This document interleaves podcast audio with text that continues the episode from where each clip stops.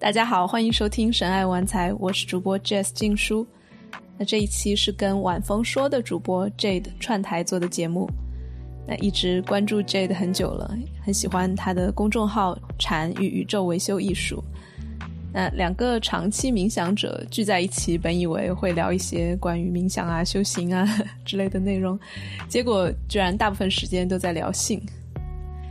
其实我非常的惊喜，在这个时候遇见 Jade，让我意外捡回了当初做表匠 FM 的那一份野性和冒险精神。那时隔两年重新聊性，我的视野里面夹杂了创伤、灵性、社群，看山不是山，却又在某些口无遮拦的瞬间，看山还是山。那我自己是非常喜欢这一期节目。如果你听到最后也很喜欢，请你不要忘了到爱发电网站搜索“神爱玩财”，每个月给我发电一小杯咖啡或者是一顿饭，鼓励我继续自由创作。那在这一期的节目之后呢，我跟 Jade 有商量说会给他的听众开免费的 Circling 体验课。那当然，这个福利我们神爱玩财的听众也一直都有，每周五晚八点半到十点半都有免费活动。敬请关注“仁爱玩财”或者是“圈圈 Circling” 公众号，回复“体验”即可报名参加。好的，我们来听今天的节目吧。为什么还在那儿呢？就是你的用户，你的大多数用户应该不都是中文世界的吗？对我，我有想过这个问题。我之前的回答是，可能是我更喜欢这边的空气啊、风景啊、食物啊。然后整个环境啊，什么社会的啊开放程度啊，然后有各种体验，呃，嗯，然后自己的嗯，比如说伴侣也在这边。然后最近我想到的一个答案是，其实我这个人还蛮社恐的，就是如果把我放到我我是很爱我的社群，但是我如果真的把我放在国内，然后天天跟他们见面呀、互动啊，一部分的我是特别想的，然后一部分会害怕。所以，对于我这种社恐的人，然后还在做交社交的类型的这种社群，然后我觉得已经到我的极限了，我不能再进了。这是其中的一个，但当然，这嗯，就是是我很多个矛盾的想法中的一面了。但我还有一面是，其实经常都在想，我想要回去。然后我看到他们每次在线下聚的时候，我又很羡慕，又很想去聚，所以是矛盾的。我还以为是因为那边可以有很多药吃啊，可以有很多东西玩呢，这这种理由，肯肯定有这样的理由了。尤尤其是就是我之之前对于麒麟药会更更痴迷一点，所以就觉得啊，一定要在荷兰，然后所有的东西都至少不不会不会那么危险，然后有合法的一些渠道，然后有比较就是信息什么的也比较充足。呃，确实是有这个考虑。然后现在倒好一点，就就没有那么觉得必须要有这些东西。嗯，其实我之前一直有一个很幼稚的问题，就是我一直觉得，就是你说荷兰人这个违呃这个是合法的嘛，然后那他们其实应该诞生更多的艺术家、科学家以及，就是就是。就他是我对，因为在我心中我也体验过嘛，就是我在我心中，他尤其是在艺术或者一些特殊的行业，我觉得它就是一种不公平竞争，所以开挂的。但是对，是开挂的，但是好像数据上面也并非如此，嗯。然后我当时的一些。嗯，你说是吧？就是我，这是我推理啊。然后当时我的一些朋友反而跟我说，就是恰恰因为它是合法的，其实，嗯，然后荷兰人我也见过，就是确实是其实是挺保守的一个民族，所以其实并没有像大家想的那么喜欢这个东西，反正是肯定弱于加州这样的地方的。嗯嗯。然后说到这个合法，我觉得可以澄清一下，就是它现在只是大麻呃使用合法，然后其实大麻的呃，比如说买卖其实也还是不合法的，但是他们反正总是总是有一些灰色地带嘛，然后会开一些，比如说你开一家大麻的店是合法的，但是你呃要去买卖其实是不合法，所以其实买卖那个部分你是要通过一些就是黑帮啊或者什么什么样的手法才能买到，但是你卖是 OK 的，然后你的货源是不合法的，反正就是很神奇。就荷兰的这个法律，然后包括蘑菇也是，就是蘑菇它的那个呃，就是那个小的那个 truffles。那个是合法的，但是它长成真正的蘑菇之后就不合法了。就你不能卖那个真正的蘑菇，你可以卖底下那个那个类似于松露那样子的东西。所以，反正就是我感觉他们其实你说到荷兰，它是一个多党制的国家嘛，它非常的民主，也就意味着非常多的各种各方的意见，所以他们经常出来的法律都是。有有很多的自由，然后有很多的漏洞，有很多的其实又很严的地方，其实就相当于是一条一条法律满足了各个党派的需求，就有点那种感觉。嗯。嗯。嗯。嗯，因为我的很多听众其实就是不一定呃特别多的或者完整的听过你的播客，嗯，就是能不能大概讲一下你嗯就这方面吧，麒麟药蘑菇。嗯，对你来说的那个转折或者改变，大概是发生在什么时候，以怎么样的方式？嗯，哇，啊，说来话长，因为我我的播客是神爱玩财，如果有兴趣可以去听一下，里面有很多不少期都是讲麒麟药的。那我自己是大概来到荷兰这边，当然对这些肯定有接触，一开始是啊抽一下大麻呀什么的，但。后来也才知道，大麻和蘑菇是完全不同的，它作用机理也不一样。然后它大麻其实不属于起灵药嘛。然后后来吃蘑菇也是一开始吃着玩，没有想太多。然后慢慢的，慢慢我我是在这边念博士，念到念到 burn out 的那种，就特别呃会会很焦虑啊，会有一些哎，然后就开始想内看嘛，人看自己是不是有一些啊过往的一些啊创伤也好啊，或者什么。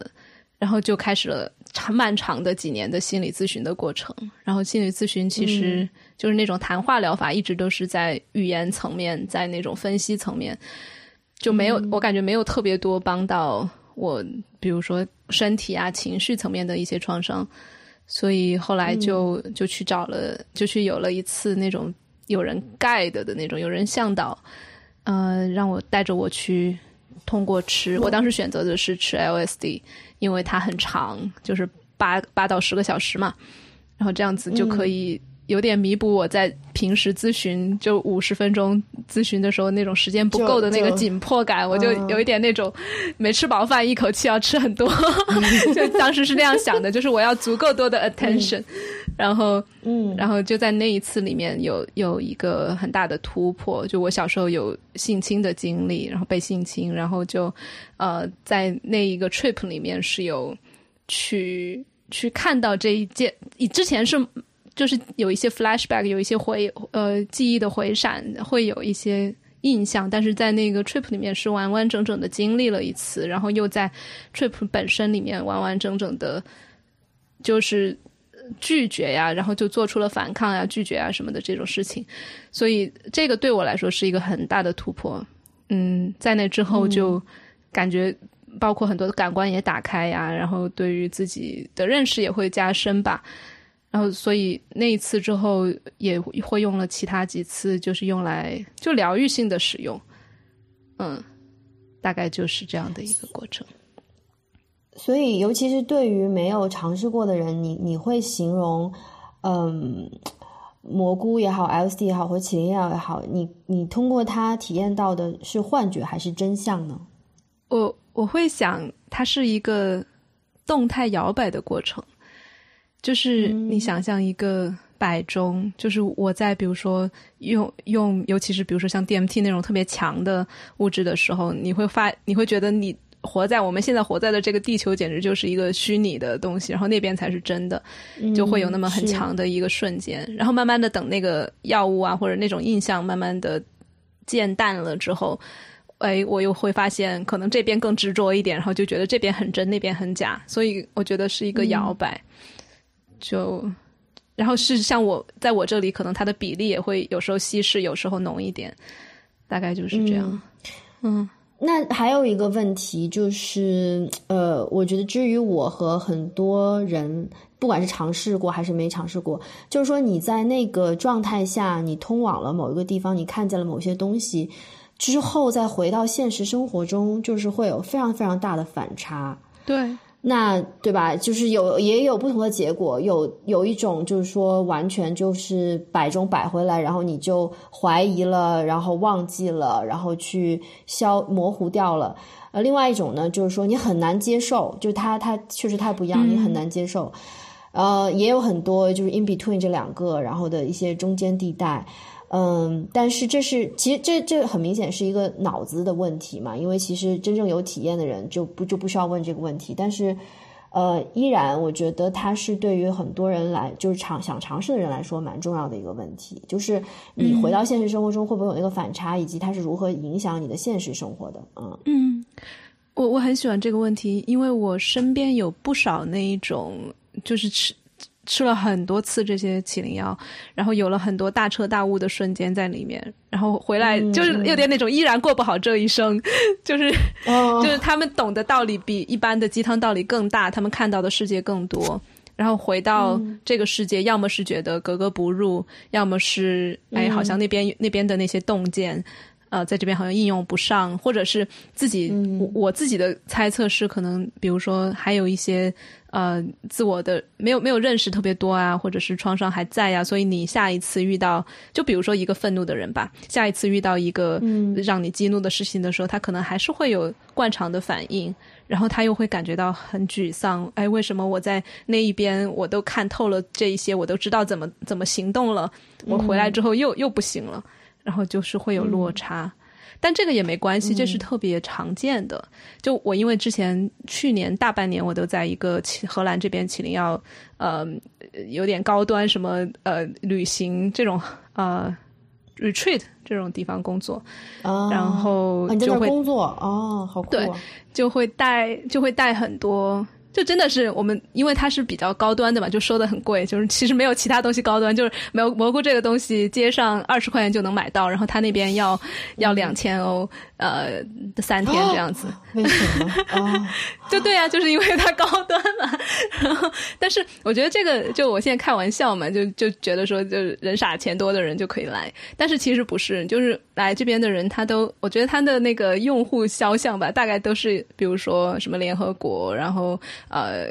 联合国的官员啊，什么呃硅谷的那种总裁呀，反正就是就是那种 high level 的人，他不想去街边随便买一个，然后他可能想要有，他也不想。想跟流浪汉一起搞，对对，他不想，他可能觉得那些就是那种那种呃呃嗯，叫什么 dirty hippies 嘛，他们就可能觉得那种不想跟跟嬉皮们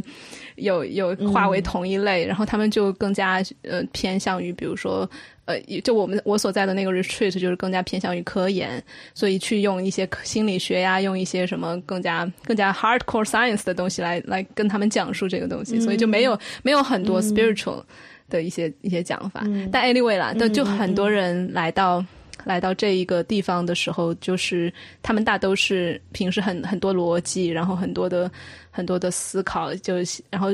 在世俗世俗生活中又非常的成功嘛，什么律师啊、医生啊那种人，嗯嗯嗯，然后但但我我我为什么讲的哦，讲到就是这个落差，就我们在那个三天的项目里面，第三天就会。呃，给他们就第二天吃蘑菇，第一天准备，第二天吃，第三天给到他们一个这样的一个平缓降落的一个过程，让他们哎怎么样把之前学到的东西慢慢融合回去，怎么样能够应用到生活中，所以会带他们做这样一个事情。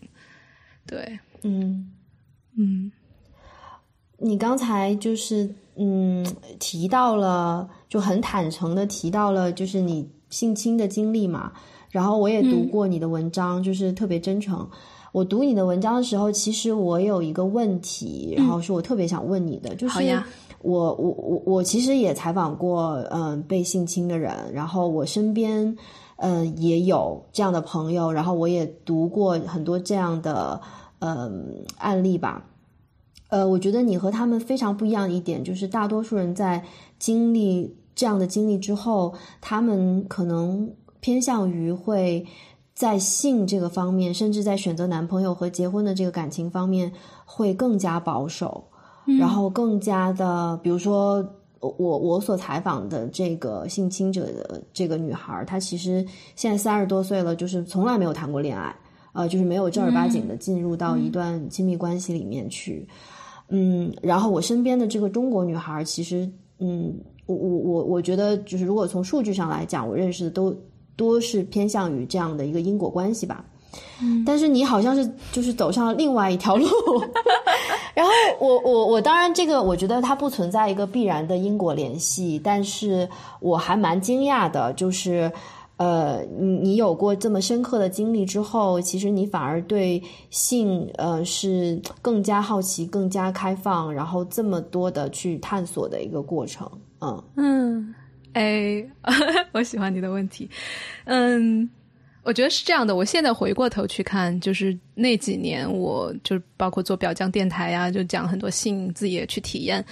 呃，那个时候是自己其实是没有想起自己有性情经历的，就是真的是完全。好像记忆里面给给自己一道墙，把它给忘掉了。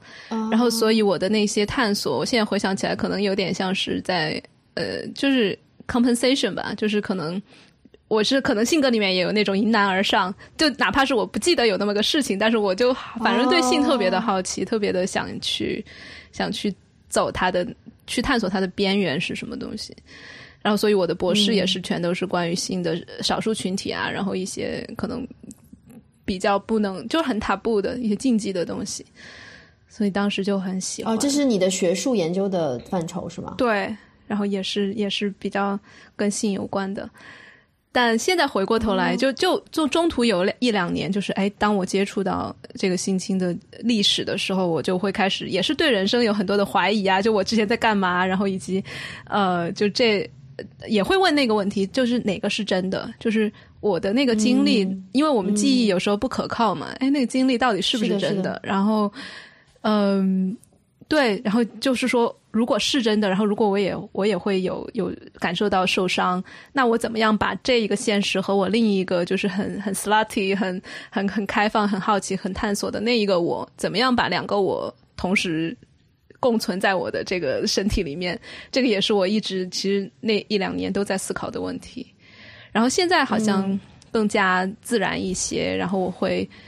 好像能就通过冥想啊，还有 circling 什么的，我自己的感觉自己如果是一个空间的话，就你前面提到空间，如果这个空间变大了，然后这两个我好像都能装得下，现在是这样一个状态。嗯，那你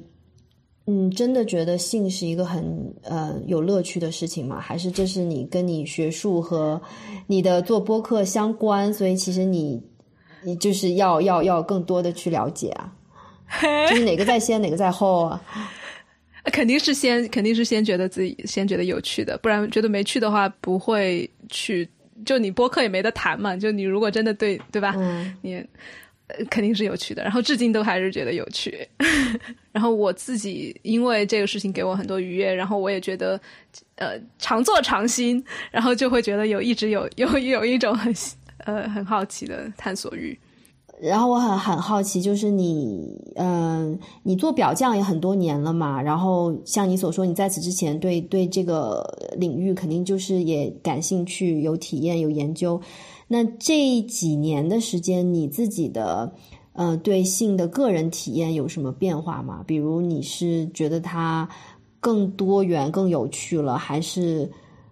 就是像我我们这种年纪越来越大的人？就会就是不这么年轻力壮、年轻气盛，就会慢慢的可能也对他丧失兴趣，或者说该玩的也玩过了那种感觉。你是怎么样去变化的？哎呀天哪！我觉得平时都是我采访别人，今天好开心哦。就是，嗯，是这样的。我觉得我在做表匠那几年，也是我。就是去探索各种花样比较多的几年，就尤其是在呃，就是 kink 就 BDSM 的那一个领域，就是各种各样的，好像就是像你去到一个游乐场，你要把那些项目都玩一遍的那种心情会比较更多一点。然后，而且更专注在神父，然后总之都是关于呃愉虐嘛，就是愉愉悦的愉，然后虐待的虐，就是就是这种 pain 和 pleasure 之间的这种呃。交杂的这种情况，当时我会很喜欢。然后随着我，嗯，比如说去开始往往内探索，然后理解到更多哦，原来这种 pain and pleasure 的混合，在我很小的时候，比如说原生家庭啊，或者是很多情况下都是存在的。然后可能我是因为这种有一些熟悉，所以才选择了这这样一个对性的体验。哎，后来我就慢慢的在想，我自己到底喜不喜欢这样子？然后或者是如果我喜欢，它是不是我唯一的要做的事情？然后所以现在的变化就是最嗯，可能近一年吧，我就会慢慢的从那种喜欢。intense intense 的东西，然后到现在可能就是很普通的、很简单的信也会让我很开心。很普通、很简单的，就是我们大部分人一辈子只能体会到的。对，老实说，我在被鄙视。没有，我在年轻近前，可能再年轻几年，真的会可能会有这种心里的傲慢，会说：“哎，你们这些都什么都没尝过，然后就。”就肯定不知道他有什么乐趣啊，然后也会很很嫌弃那种直就是很 vanilla，就是很很直直男直女的那种那种性爱，我会没什么兴趣。但是现在反倒对那种有更大的兴趣。最 intense 的是啥？就是有多 intense？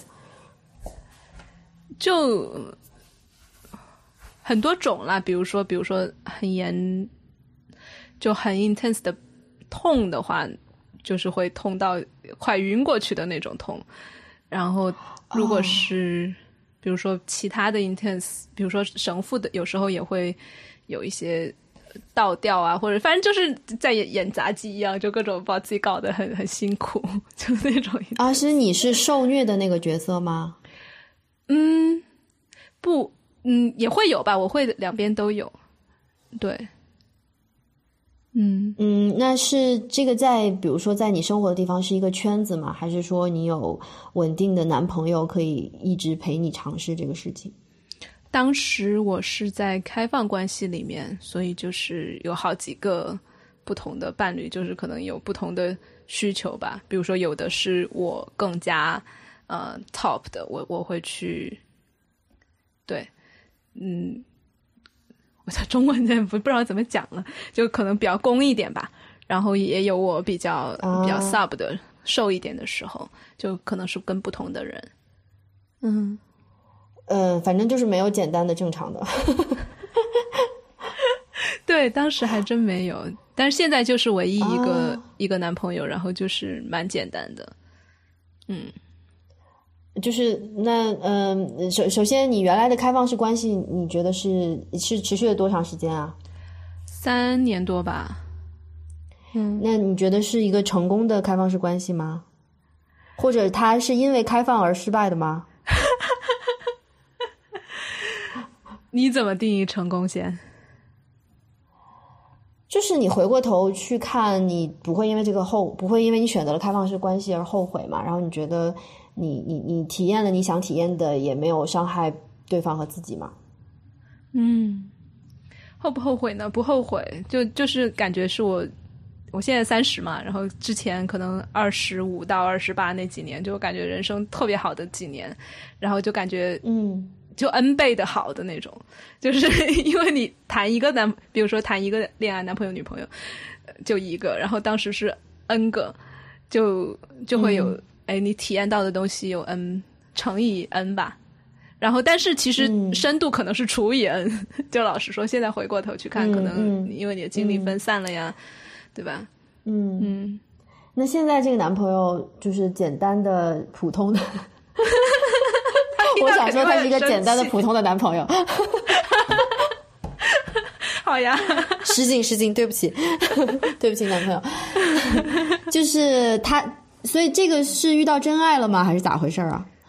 哎，有有点吧，可能是，嗯，哦，对，就是也不一定。我觉得更多是先遇到自己了吧，就是听起来很俗，但是就是之前开放关系的时候，就是不停的往外去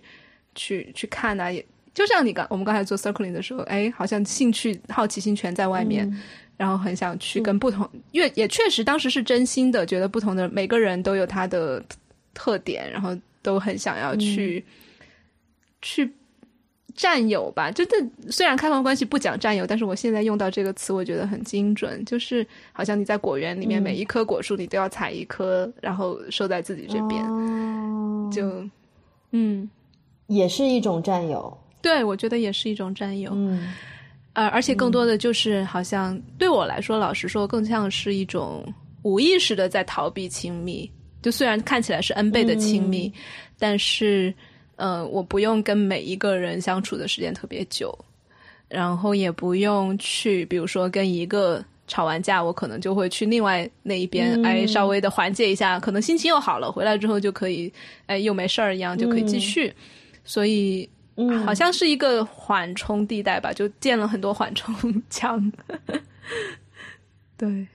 我觉得开放式关系最难的是。找到恰好和你在乎和不在乎程度一样的另另一个人或另几个人吧。嗯嗯，不然的话会很自责或者是失衡。所以当时如果从这个角度来看，可以说是打引号的成功的，因为我当时的几个伴侣跟我的那个强度都差不多，就是在意和不在意的程度，然后大都是好几个都是在，比如说都是读 PhD，都是我们那种当时。满头心思全在论文身上，就根本没有时间谈恋爱，但是又有呃一些亲密的需求，然后就比如说周末的时候见一下呀，呃，然后开开写论文、开会的时候就飞到某一个地方去见一下，大概是这样的一个，然后大家的需求都很一致，就比较好。那你刚才提到就是呃亲密和爽吧，就是这些都是可以乘好几倍的嘛？那就是这个爱呢？就这个爱，你觉得是被割成好多份呢，还是它可以成好几倍呢？还是，嗯，你体验到的是怎么样的？因为我确实没有体验过，就是你同一时间可以把爱分给不同人的这样的感觉。但也许它不是一个分割的关系。嗯，我过去可能会用一些很很理论的或者比喻的东西来说啊，我们爱不是蛋糕，不是要分的，而是把它，我们就就很大嘛。我现在。坦诚而公允的讲，首先取决于爱是什么。然后我过去在开放关系里面，我可能把它当成一种很强烈的情感，就是那种要溢出来，然后不得就对一个人流淌着很多的那种那种情感。我把爱当成一个感受，然后那样的时候，我就可以对很多人有同样的感受。然后可能都要都是那种内心有暖流涌过，然后很想要跟他。贴近或者就类似的感受吧，我相信很多人都有。然后当时我就觉得，哎，那我既然这个东西对很多人都可以产生，那可我可以是可我是可以同时爱很多人的。呃，然后现在我在一段就是单一的关系里面，我我可能会对爱的理解，就当然也有那种一下子涌上来的感受，嗯，同时也会有一种更多的是安全吧。就是互相给的安全感，然后因为这个安全感来之不易，所以很想要去 commit，然后很想要去承诺，很想要就很珍惜，嗯，然后也会有有一种，就之前是更多，你看都是我我我我的感受，然后现在更多可能我对爱的理解就是，哎，也会关心对方，也会把他当成是自己很重要的一部分，然后去去为他的利益着想啊什么的。会关注这些东西，我现在最近真的是有有那种觉得这些好多词都很重，什么修行啊、疗愈啊这些都很重。然后，嗯，当可能也是哎，我我过了这个阶段之后，真的觉得哦，就没没那么没那么大事儿的，就是玩，然后就是就是像动物一样，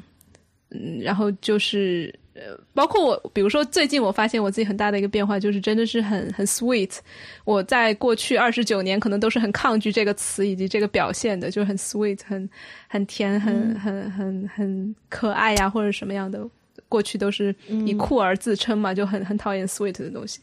然后，嗯，近近一年，尤其是近半年，真的是就是 shamelessly sweet，就我和我的伴侣，然后包括对你男朋友哦，对对自己也是呀，然后对自己，然后对其他人，就是那种很可爱的小孩的那种嘤嘤嘤，然后就是小孩子要发出的一些声音也会发出来。然后我们社群，我经常跟他们说，我说我会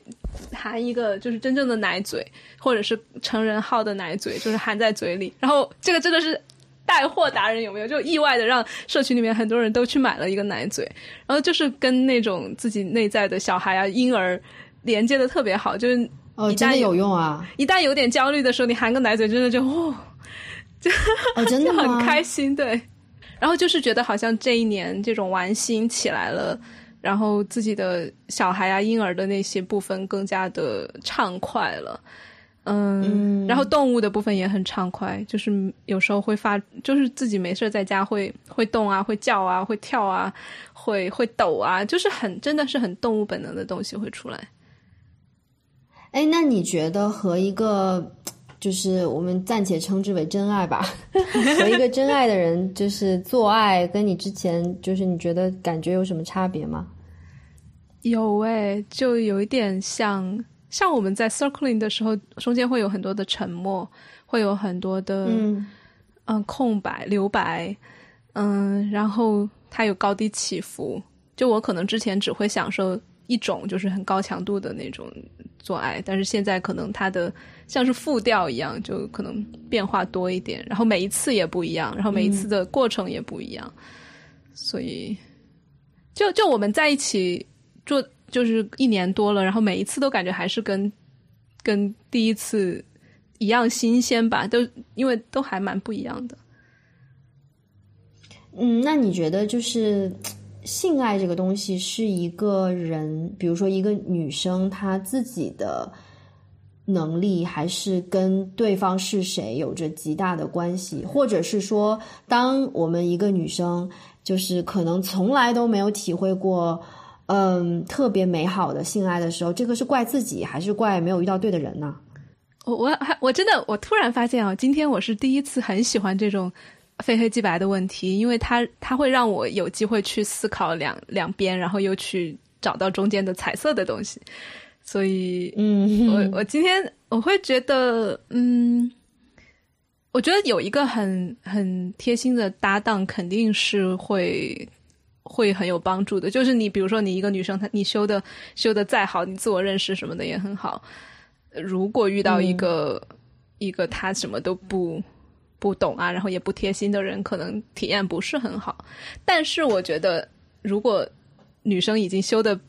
就是对自我察觉吧，还有对自己要求啊，自己的偏好什么的，然后也会比如说通过自慰或者通过什么了解自己的身体之后，大概率也不太会遇到那种。一就是一片白目的男人吧，我猜。嗯，但是可能对于大部分亚洲就中国女生吧，呃，如果我是一个就是像我们刚才讲的很很好强、很努力的这样的女生，我可能知道在工作上面我要怎么努力，然后在业余生活上我要读书，我要培养业余爱好，然后呃，如果有一天我觉得哎，我要提高我的觉知，我可以去冥想。但是对于呃。就是说，性它毕竟是两个人的事情，然后又特别的，就是跟另外一半有很大的关系，有机缘巧合。那比如说，除了多约炮之外，有什么其他的方法，就是可以让我去，呃，就是努力的修炼呢？嘿，我我首先我不同意性是两个人的事情，哎。就是当你，他可以是 n 个人嘛，对吧？没有，我的意思是，他可以是一个人。没有，我其实想说的是，就是如果我会很，我不太能够想象一个女生，如果她比如说自慰，她不是很享受的话，她可以在两个人的性里面特别的享受。我觉得自慰它是一个很大的，我觉得是一种修行，就是它是全身全方位的，就是你首先得。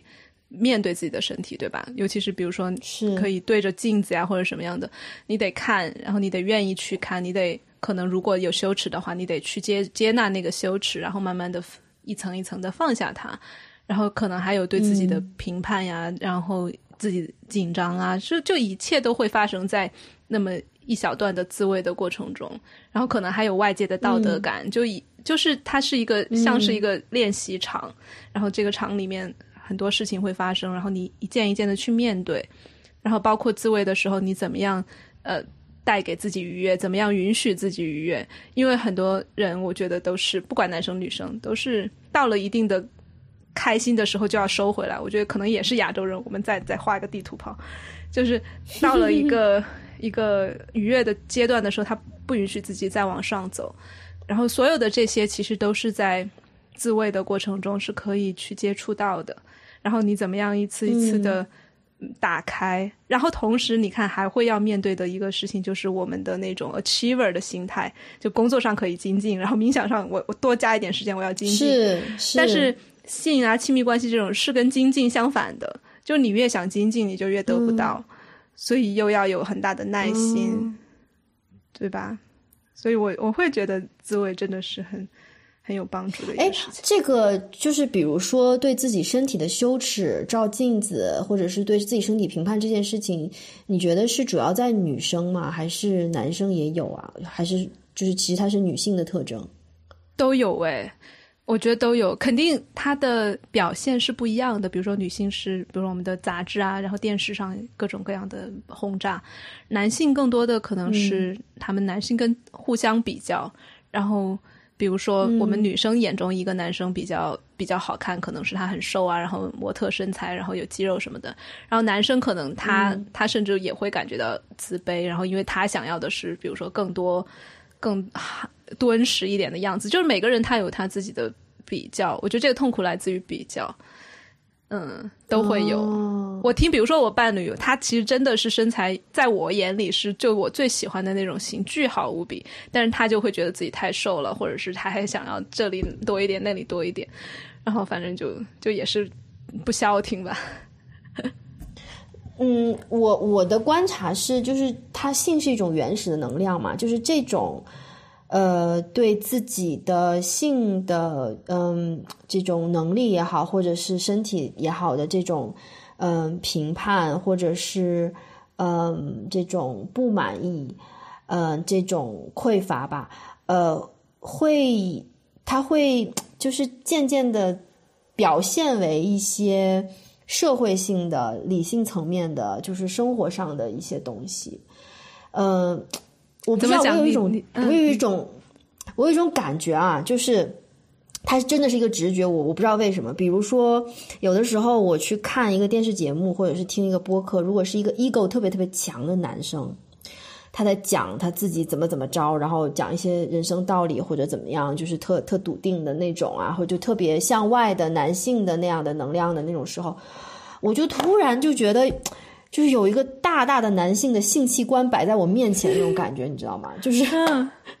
就是我觉得男人为了这个他的这个 ego 啊，就是然后外延出的这些东西，他可能就是嗯一部分吧，至少他的原动力就是很简单的一种性方面的需求也好，或者是没有足够的嗯被呃满足到的一种嗯就这种感觉，你知道吗？这仅仅是我的一种直觉啊。我我看到的是反面呢，很有趣。就是你说是一个巨大的阳具摆在面前，我是看到的是一个巨大的假阳具，背后是一个小男孩的小鸡鸡，或者或者是，就是甚甚至是一个受伤在哭的小男孩。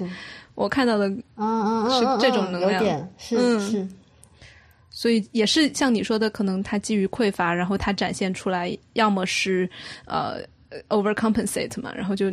更更加。的拼，要么或者就是只更更更晒呀什么的，但是都是去没有去面对那一个原初的匮乏感。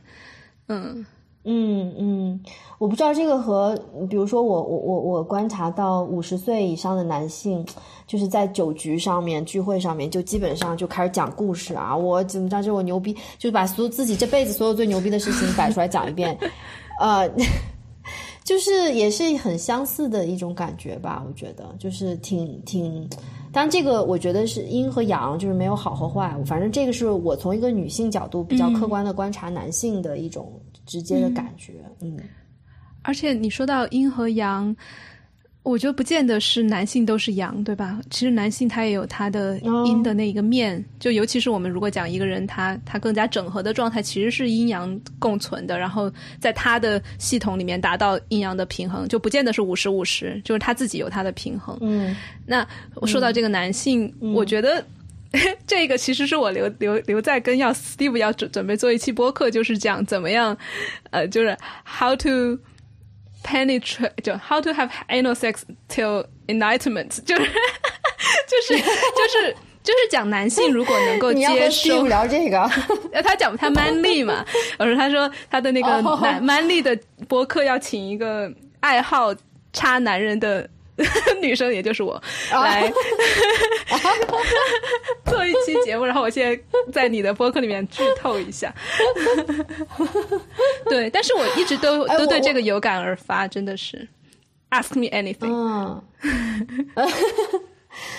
所以，所以那个你你自己身体里，你也是可以感觉到比较明显的阳性的能量的，对吗？嗯，是可以的。然后有时候甚至会有那种。就是人家就会有幻肢嘛，就是截肢了的那种人。我有时候会有幻阳具，就是那种真的是会真的吗？会能感受到很，甚至会有那种很嗨呀，或者很怎么样的那种感觉。嗯，我觉得于我而言，就是我我我至少我的理解是，我原来以为对于大多数女生来说都是这样的，就是说性其实更多的是关于心理上的。补足或者是满足，就男生和女生太不一样了。就是性对于他们的这个意义嘛，就对于男生来讲，这是一个非常直接，然后摆在非常前面的，不管是时间顺序上还是重要程度上面。而对于女生来讲，呃，很多时候是心理上为先。所以之前我总和我的男生朋友讨论，就是说，嗯，一个女生。一个男生他完全可以约炮去去去去，就是仅仅是满为了满足性需求去约一个女生。但是作为一个女生，我总觉得女生很难。嗯，不管是在之前，哪怕是他只是在最开始为了约炮，他在之前和之后一定会有心理上的喜欢、依恋或者理由去让他进入这样的一个性的关系。嗯，所以其实我在遇到一些纯约炮的女生的时候，我我其实是没有办法共情的。但是我其实又很想理解，就是或者希望有这样的人存在。嗯嗯，我我可以以一个过去可以纯约炮的角色来跟你讲，就是。我我觉得还是回到我们之前说的，比如说跟自己的情感呀、呃身体啊的接触程度。就我觉得那个时候很很有意思的就是，我的身体其实是很打开的，但是我的感受其实没有特别的打开。就是我能够去感感感知到我的，比如说性的快感呀，或者身体的可以去去感受很多的不同的感受。但是比如说情绪上，我当时是真的是只知道。我感觉好，我和感和我感觉坏，就是什么悲伤啊、愤怒啊、沮丧啊，或者什么什么，我全都是我是不能够命名的。然后，所以甚至包括跟人交流什么的，我可以真你你说的对，就是一开始说我可以真的是 tap in 他的那个喜好程度，然后去撩到不同的人，但是我跟自己的连接是很很很断裂的。所以在那种情况下，我可以很游刃有余的去约，然后约到的时候也会很身体上也会很愉悦，然后前后也没有那么多的小九九，因为当时我自己对吧，也也接接触不知不到自己的内心的小九九，所以就会是一个很很怅然的状态。但我不知道这个是不是其他就是能够约炮的女生的类似的状况。那作为一个就是没完真的完全没有约炮过的人，我很想问，就是我很好奇，就是比如说你们纯约炮的时候会有情感上的，嗯，就是不管是真的和假的一些一些情感上的表达，甚至是承诺吗？承诺肯定不会，但是情感上的表达会。然后我记得我有一个好朋友，他他也是可以约的那种，然后他会他会甚至会。在过程中就跟对方说，如果待会儿我激动了，我会我会说我爱你，但是你不要当真啊！啊，哦，真的哦，对，我就想问这个，他会说会说我爱你，但是我自己因为我这个人差异，我比较克制，然后我就不会这样说，但是会说我很喜欢你啊，会表达，嗯。呃，我觉得我们今天聊这些话题，真的应该转天找 Steve 这样的找个男生再聊一遍。我就是很想知道他们的角度，因为我真的无法换位思考。就是，就比如说我我我就觉得女生可能在做爱做爱嘛，就是在爱与性之间，可能就是老是拎不清楚，就是太太模糊了，太搞不清了。但男生可能就是分得太清了。嗯，呃，至少我听过的一些男性朋友的表达，也许他们为了显示自己比较潇洒，反正就是。会分的还蛮清的，对。然后我很难共情，但是我也很想理解他们的角度。嗯嗯，还有以及比如说同样的问题，他们在爱和没有的时候的那个性的体验到底有什么不一样？你所以你你为什么后来不做表匠了呢？嗯，对，就是其实就就是刚才我刚才讲的这个原因，就是一直太讲太多性，然后可能别人给给给我的印象也是哦，别人给我给到别人的印象也是这样。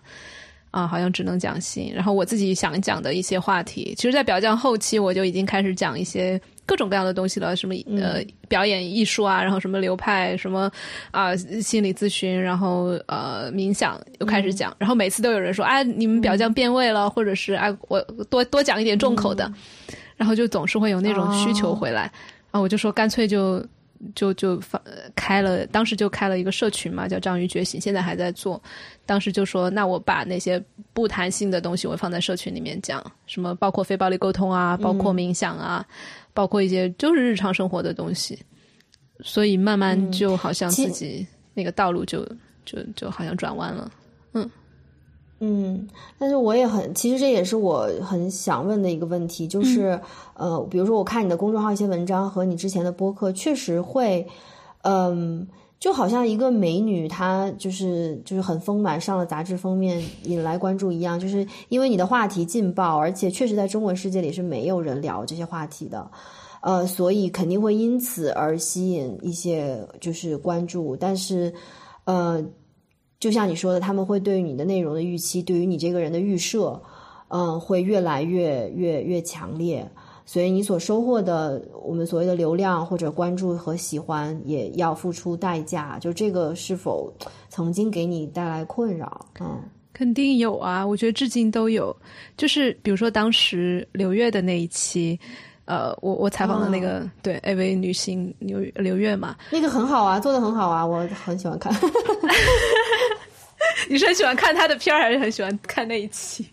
啊，没有，我没有看过他的片儿啊。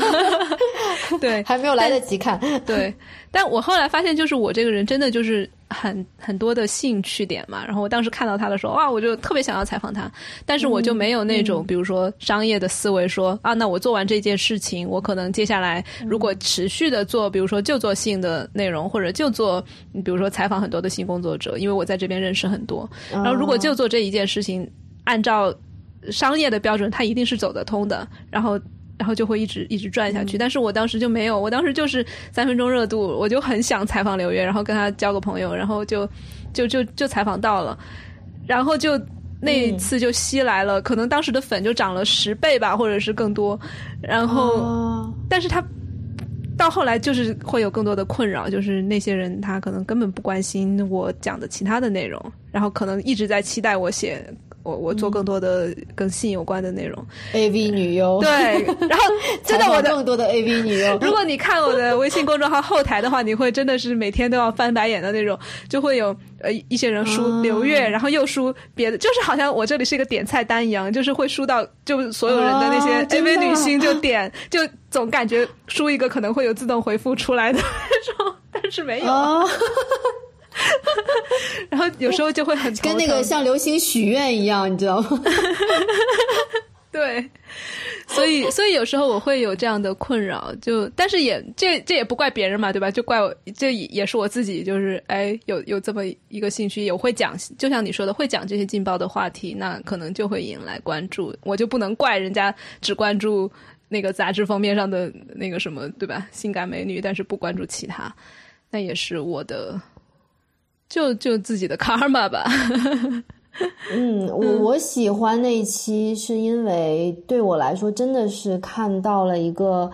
很不一样的价值观，而且这种价值观不是用语言说的，就是比如说我我我我可以说 AV 女优其实是一个很正经、很酷、很赚钱，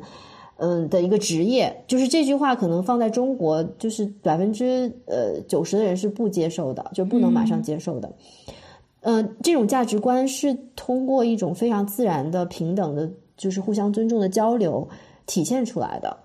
嗯，然后这个是我我我我很喜欢的，就是它能让我在一个对一个人的这种采访里面，呃，扭转，或者是让我重新去去去看待一个行业，然后一个产业，然后一种人，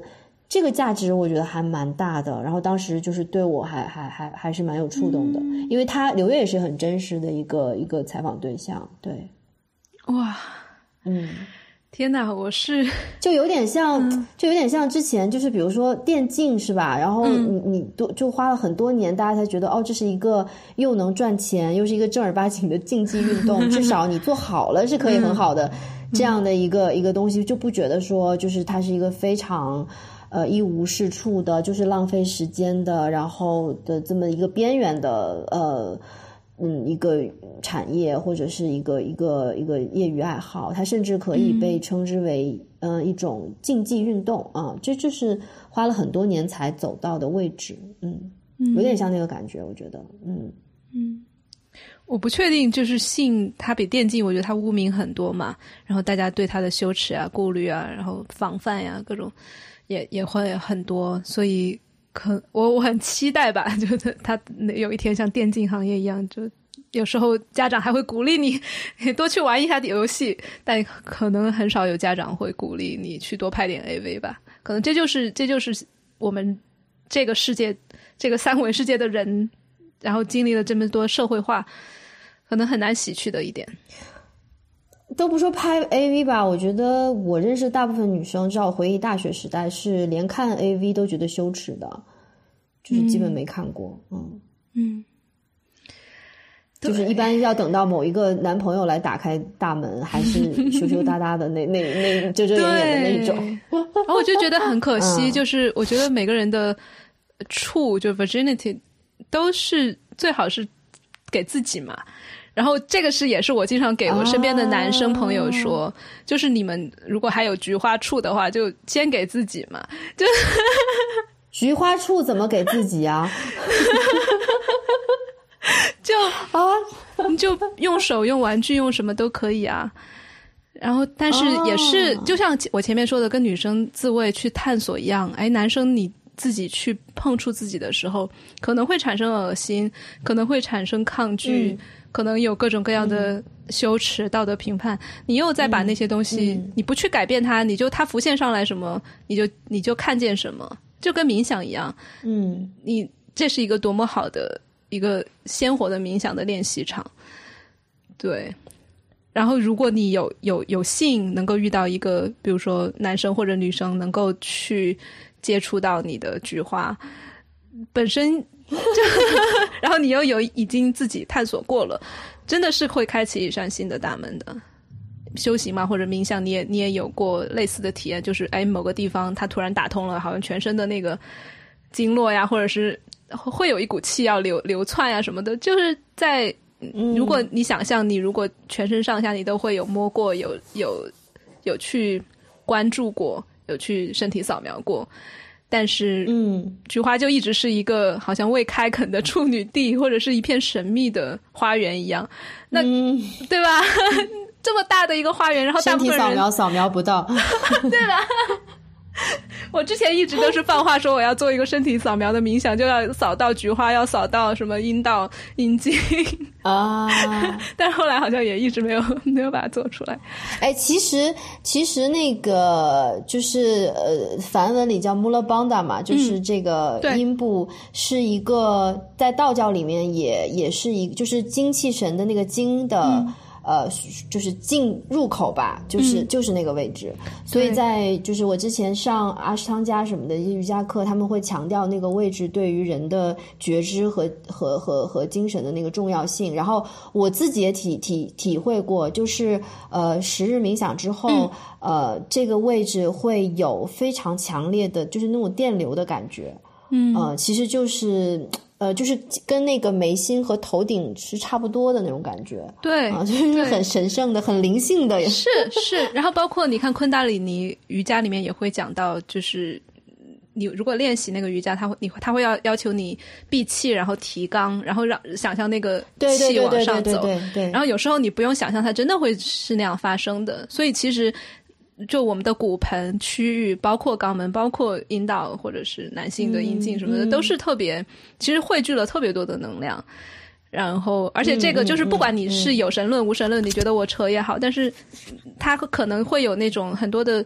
感官，这个是不能否认的，就是真的是非常多的感官。然后，如果你觉得会能够接受，比如说一些脉轮呀，一些这种这种思想学或者说法的话，你会知道，就是在在菊花的部位会有，就是你的底轮、海底轮嘛。就很多女生或者男生不享受性爱，可能就是海底轮没有。特别的打开，那海底轮又跟自己的就是最基础的安全感有关，存在存在，然后自己的呃，比如说小时候特别基础的需求，吃奶呀、吃饭呀这些需求有没有满足，都是在嗯安全感，然后甚至包括你跟钱的关系，你跟房子的关系，其实都是那一块区域，哦所以。对吧？所以很多人他好了可以就是钱滚滚而来吗？你你确定你要在你的博客里面宣扬这种？不，这是我自己想问的。我我觉得是，我我我不能就是这个没有科学会更能量更通畅嘛？肯定会更通畅。钱也是能量，对的，嗯，是的。啊天哪，我们为什么？哦，所以我就想问，你觉得性就是你做表匠做了这么多年的这个话题，跟你现在 focus 这个嗯灵灵吧灵性这两者的那个交叉点有没有在哪里？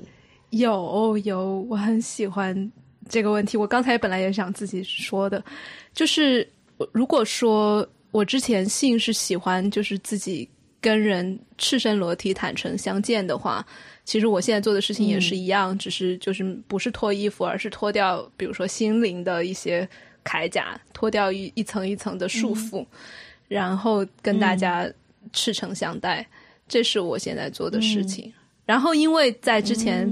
呃，性的探索，不管是自己的还是研究上的，会打开很多的视野，就当时就已经可能种下了一些不评判的种子。就没有没有那种一上来的就是回到的大棒的一些种子，以至于我现在去做社群的工作，因为我们各种更多侧重的是情感呀，各种各样的感受和经历，就没有那种也不会有很多的评判，也不会会觉得哎你你你这样哭就是在大家面前啊很羞耻或者很怎么样，也不会有这种感觉。嗯，所以就是对，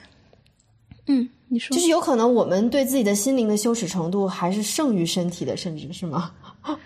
很有可能，大家尤其是你想象男生、男性，他就像你说的，他可能一下子把自己的阳具掏出来，他没问题。但是你让他掏出他的情感，哪怕是那么一丢丢，哪怕是开心的，甚至还别说负面情感，就是男性他开心、他喜悦，他都不会去走特别特别远，所以。他其实他可以，他可以脱衣服，但是他的心真的是很容易包裹起来的。那我做的事情就我们现在做 circling 的社群嘛，就是鼓励大家在你感觉到安全的时候，哎，慢慢的去卸下一点东西。但同时，他又不是强求的，就是我们会有一个我们在社群里面经常说一个词叫。拥抱盔甲，或者是庆祝你的围墙。就当你还有盔甲的时候，就不要有那种很很多的灵性大师就会说的那些应该呀，你要去放下呀。你放不下的时候，我们也是会拥抱你的。就是就是给到这样一个特别特别多接纳和允许的一个空间。嗯嗯。所以你是，我猜你是不不赞同，比如说呃佛教或者道教的这种就是禁欲的修行方式，是吗？没有啊，你像你看，呃，我们俩都是去过内关的人，对不对？呃，然后内关也会讲禁语，然后都都说不要喝酒，不要吃肉，我都没有啊。你看，我都我都有有有有遵守哎，就是我也我现在真的是不喝酒，然后也不吃肉。呃，老实说，偶尔会吃一下，但是素食主义，大部分是绝大部分时间是，嗯，所以，但是我觉得男女的那个欲的话，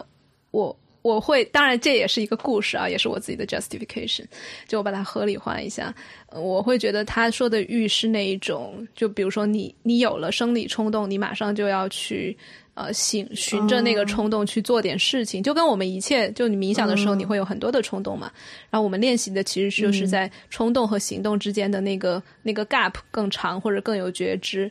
所以我觉得跟性一样，他讲的这种禁欲，其实禁的就是你毫无毫无觉知的，然后以一个动物本能去把那个东西发泄完，然后不断的上瘾，不断的。嗯，他会讲到贪嗔嘛，你不断的去贪，嗯，那一种那一种快感，我觉得他进的是这个欲，他不见得进的是，比如说男女之爱呀，或者是在在做爱的过程中去修行，我觉得这个没有什么错呀。对，就是爱也禁不了吧？你你怎么能禁止，就是管得住自己爱上一个人呢？对我当时看好像那个。国恩卡就葛印卡，他在写，嗯，有有有去答疑嘛？就有人问他，那你就不爱自己的老婆和孩子吗？他大概的意思就是，爱肯定也是会爱的，这个东西抑制不住，你抑制抑制它，你又在又在制止它的流动。那更多的就是你对于结果不执着，就是你是知道，因为。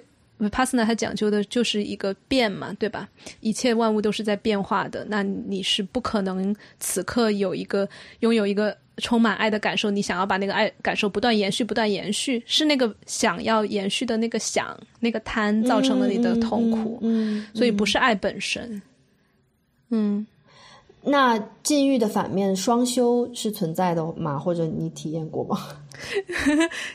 我老实说，因为我没有去跟那种师傅呀，或者是没有正式的去学，所以我我不太知道我做的事情是不是双修。但是我会，嗯，我我一直很喜欢，就是奥修他有讲呃弹催，就其实就是双修嘛。他讲弹催的一系列的音频，就是在 Amazon 上可以听到。嗯，虽然现在大部分的弹催学校，因为他们做很多就是。呃，就是有关形式的东西，就是那些仪式呀，然后唱诵，呃，然后传统的瑜伽，就是比较传统的教弹催的人，他会觉得奥修是离经叛道的人。但是我我自己的判断，我我听到奥修，我会觉得他他讲的东西很深入，他会讲说弹催其实就是一个，它本身就是离经叛道的道，就是你如果去把弹催变成一个特别。嗯，形式结构化的东西，它就脱离了谭崔本身的它的本质，所以，嗯，所以他会鼓励他的门徒，就是首先不要不要同意他的说法，然后不断的去去去思辨，去找自己的那条路，然后也不要去，然后就是你在你在现实生活中一花一木，然后每每一个瞬间你能够去去爱，其实那就是谭崔。你你你不认为奥修是邪教吗？就是在历史的定义上，我我之前听奥修这个之前，我就产生了很大的抗拒，因为我觉得我也看过那个《Wild Wild Country》嘛，就 Netflix 上那个纪录片，就讲他的他的整个社群，最后确实有点发展到大家有点失去了自己的判断呀什么的。呃，从外部视角来看啊，所以我一直很抗拒去看他的内容，但是后来。也是听一些我很信任的人，哎，觉得说听到讲到他讲谭崔是讲的非常深入的，我才去听。然后，所以我现在的一个判断就是，我觉得人有他的阶段，就可能他在讲谭崔的那个阶段，他的我能听到他的想法是非常的纯正，然后很很很很有大的悲悯心，很有善意的。然后后来，比如说他呃到了美国之后，也有就不管是主动还是被动的陷入到那种政治的纠纷，然后。跟跟基督徒的那种征战呀什么的，我觉得到后面可能他的经历也不在这些就是传道上了吧。然后他自己，反正人都有错嘛，他肯定也会犯错。然后后来也也嗑药什么的，嗑嗑太多，然后失去理智啊什么的，可能就我我不能够以以以他后来在世俗世界里面的举动来把他讲的这一段。就来评价他的这这一段作品，我觉得是这样子的。嗯嗯嗯嗯，那你你现在的身份，我的理解是算是疗愈师吗？就是如果说有一个标签的话，哎呀，你就管我叫天国的小孩嘛，我就很想玩。好的好的，没有没有没有，我觉得这个名字也有点有点太太重了。嗯，就是就是真的是，我会更加喜欢。就是在社区里面玩的人，就或者是把大家攒起来一起玩。所以我觉得，我有时候真的会觉得，circling 就是弹催本本身。就弹催，大家都会觉得是，都会觉得是什么要做爱要怎么样？我觉得你在 circling 里面，我我为什么现在经历了那么多大风大浪，然后包括自己个人的情感的经历，然后性，然后跟的起灵药，最后选择了一条看似这么无聊的道路，就是天天 circling 对着人看眼睛，然后一直说话表达刚当时当下的感受，这有什么意思？但是我觉得看看过了那么。大千世界之后，circling 落到我这里，它是一条，就是非常落地、非常真实、非常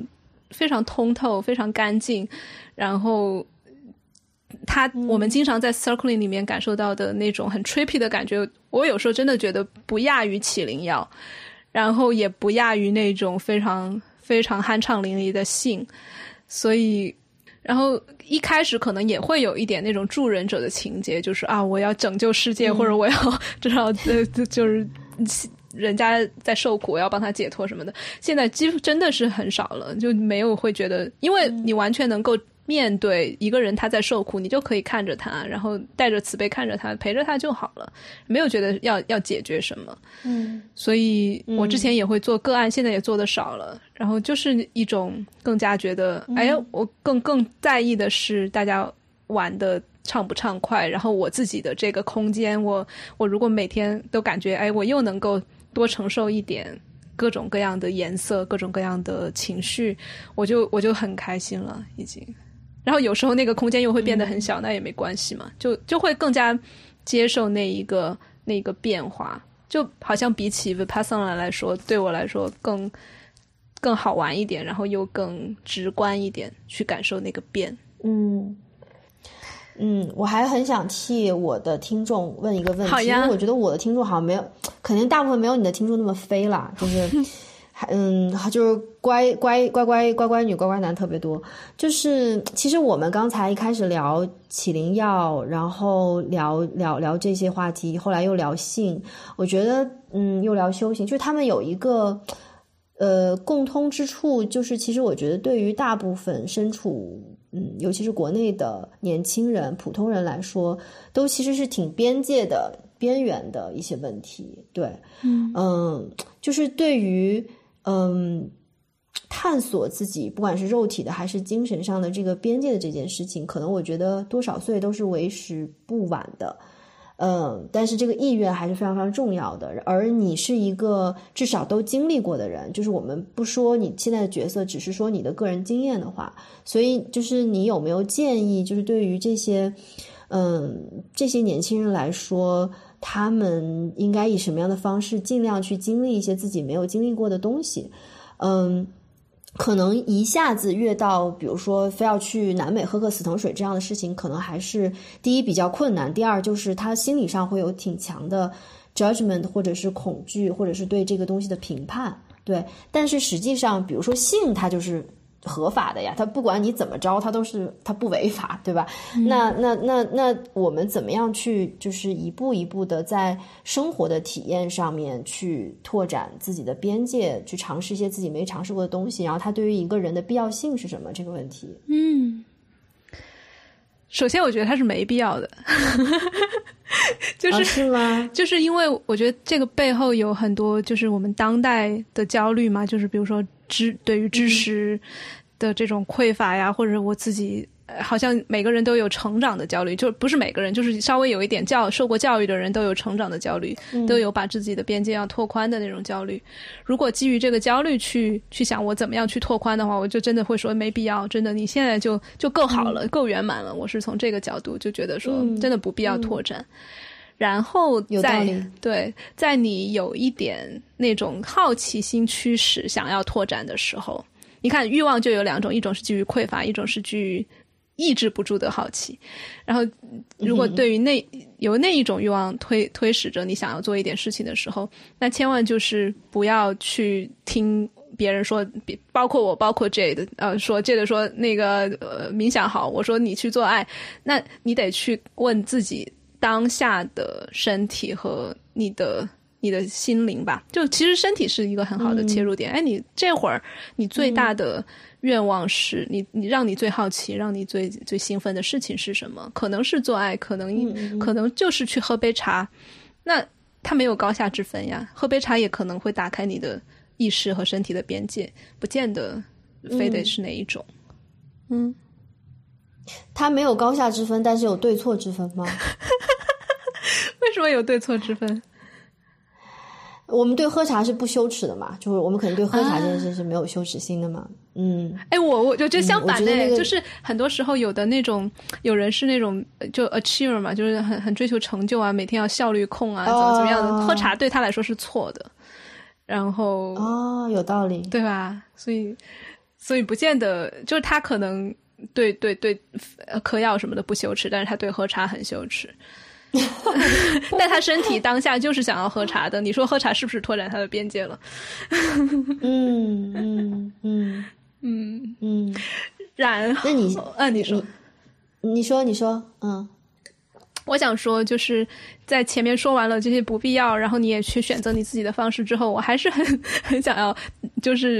热切的推推广推荐大家来玩 Circling，因为这是我意识到的，我觉得最 accessible 的一种方式，就是因为我自己我也说了，我一年前是在就是收费两千欧这样的机构，就是只有那种肯定是要有钱有闲的人才能来的。地方去带人吃蘑菇，那我后来就觉得这个东西真的是太不亲民了。就是你普通人如果想要有一些意识上的，就是觉察上的飞跃呀，提升或或者就仅仅是想要有一个嗯被看见的氛围的话，他都需要去花很多钱，或者是普通不不说吃蘑菇，你去找咨询师你也要花很多钱。我后来就一直在想，有没有一种你不需要花很多钱，然后又有一个呃。很很安全的氛围，然后大家都是比较能够去坦诚的面对情绪啊，比较脆弱的，可以去做这样一件事情的地方，然后又不需要有很多技术门槛，因为 Circling 它真的就是没有什么技术。然后我后来就更加热衷于做这件事情，所以在 Circling 里面，嗯，很多人都会觉得很神奇吧。我今天早上刚带了一个圈，大家都会觉得。哎，好像每一次只是坐在那里四十分钟的左右吧，都会发生很多呃意想不到的事情，然后看到自己的盲点，然后看到别人身上有有自己相似的地方，又产生共鸣，然后就是很很连接，然后很很舒服，就真的是像洗个澡那样清爽的感觉。所以我我也在想哦，就是因为你不是每一期节目都要。建一个群吗？然后我我会希望提供给你们，就是这一个快闪群的听众一次这样体验的机会，因为我们每周五晚上都有都有免费的体验课，但是我们可以专门开一场，太棒了吧！专门开一场给晚风说的听众，然后这个不是有人数限制吗？是不是？对我们目前是一个小圈，可能五六个人，这样保证每一个人都能够有。比较亲密的说话的机会，所以如果我们带领者，比如说如果有十个人在场的话，那我们最多就是六十个六十个人这样。有没有四十分钟一句话都不说的？有人啊，有人他他就是不说话，然后但是一般 他可能到二三十分钟他一直不说话的话，可能有人会自发的关心他，就是哎你一直没说话，你 OK 吗？然后他说我 OK，我想一直待着，那他就继续不说话呀。啊，嗯。OK，所以我们经常就是你真的是做什么都可以，大很多时候大家都躺着，然后躺在床上聊，然后或者是吃着东西，反正就就是蛮蛮随意、蛮自在，比较真实的一个场景。嗯，啊，我已经被你传教了。没有没有，我我是很希望大家能来玩，因为虽然我刚才讲到的就是好像很神奇什么的，当然我们在 Circle 里面肯定肯定也会经历，比如说有冲突的场面，可能也会有很无聊，就一场一个小时坐下来什么事都没有发生，那那就是生活呀，生活也就是这样子。嗯，然后说到冲突，因为你刚刚也说你会比较抗拒冲突嘛，害怕冲突什么的。嗯，在 Circle 里面，我觉得是最好、最最安全的练习冲突的场合，就不一定是你跟他人发生冲突，有可能是你见证一场冲突，然后见证，哎，互相之间，因为大家都是其实是带着善意的，也是带着一些自我反思的能力的，所以不会是那种，比如说就指着鼻子骂呀，然后就就那种冲突，而是哎会有冲突，会有，当然会有，哎，就觉得有个人会表达看戏，我喜欢啊，这个可以，但但很多人他都会表达说他在看的时候他都。已经感觉到习惯性的紧张，因为他比如说小时候生活在冲突的环境，他都会很害怕。然后慢慢的一次一次看，他会开始说，从一开始的紧张到不能说话，到慢慢哎，我好像看到冲突的时候，我没有那么怕了。他会有这样一个过程。然后有的人甚至会开始，有没有？嗯，你说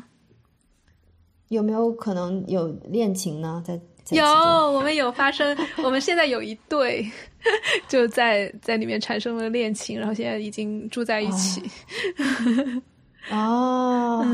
这个比较实际。然后他们他们他们在一起了之后，都还在说，就是说那个女生说，为什么我现在来参加 circling 参加的少了？因为我现在就是。Twenty four seven 都在 circling，都跟对方 就是，哎呀，就就就是很自然的那种啊，就是日常的交流也会说更多的去讲感受啊，更多的去关注当下，他的他是这个意思，嗯。嗯，对，嗯。就今天好像都是我在问你问题，对我其实 我非常不好意思。没有没有没有，我们可以。我觉得下次你再单独做一期播客吧。好呀好呀，我真的很想，我真真对你各种好奇，然后也还没有，我们我们今天有种下一颗种子。其实今天跟你聊性，我是非常的开心，因为我能够听到你不只是对。那些就是让人让人兴奋的那种性行为啊什么的那种本身有有极大的好奇，而是哎，我能我跟你聊的时候，我是我是能够表达我自己除了性之外的各种东西的，然后我也是感觉到你好像是能够听到的，所以我会感觉非常的自由，嗯。嗯。我也希望你不要永远不要那个丢弃掉你表匠的那那一部分，因为那是还是非常非常珍贵的，非常非常珍贵，也很你，也是你你很很属于你的，也是非常珍贵的一个东西。就是依然在今天这么发达，二零二零年互联网这个时代，嗯，中文世界还是很少有这样的东西。然后哪怕是一两次，我觉得或者一两个这种新的信息、新的感悟。还是会影响挺多人的，我能感觉到那个影响力，嗯，哇，包括我自己在内吧，嗯，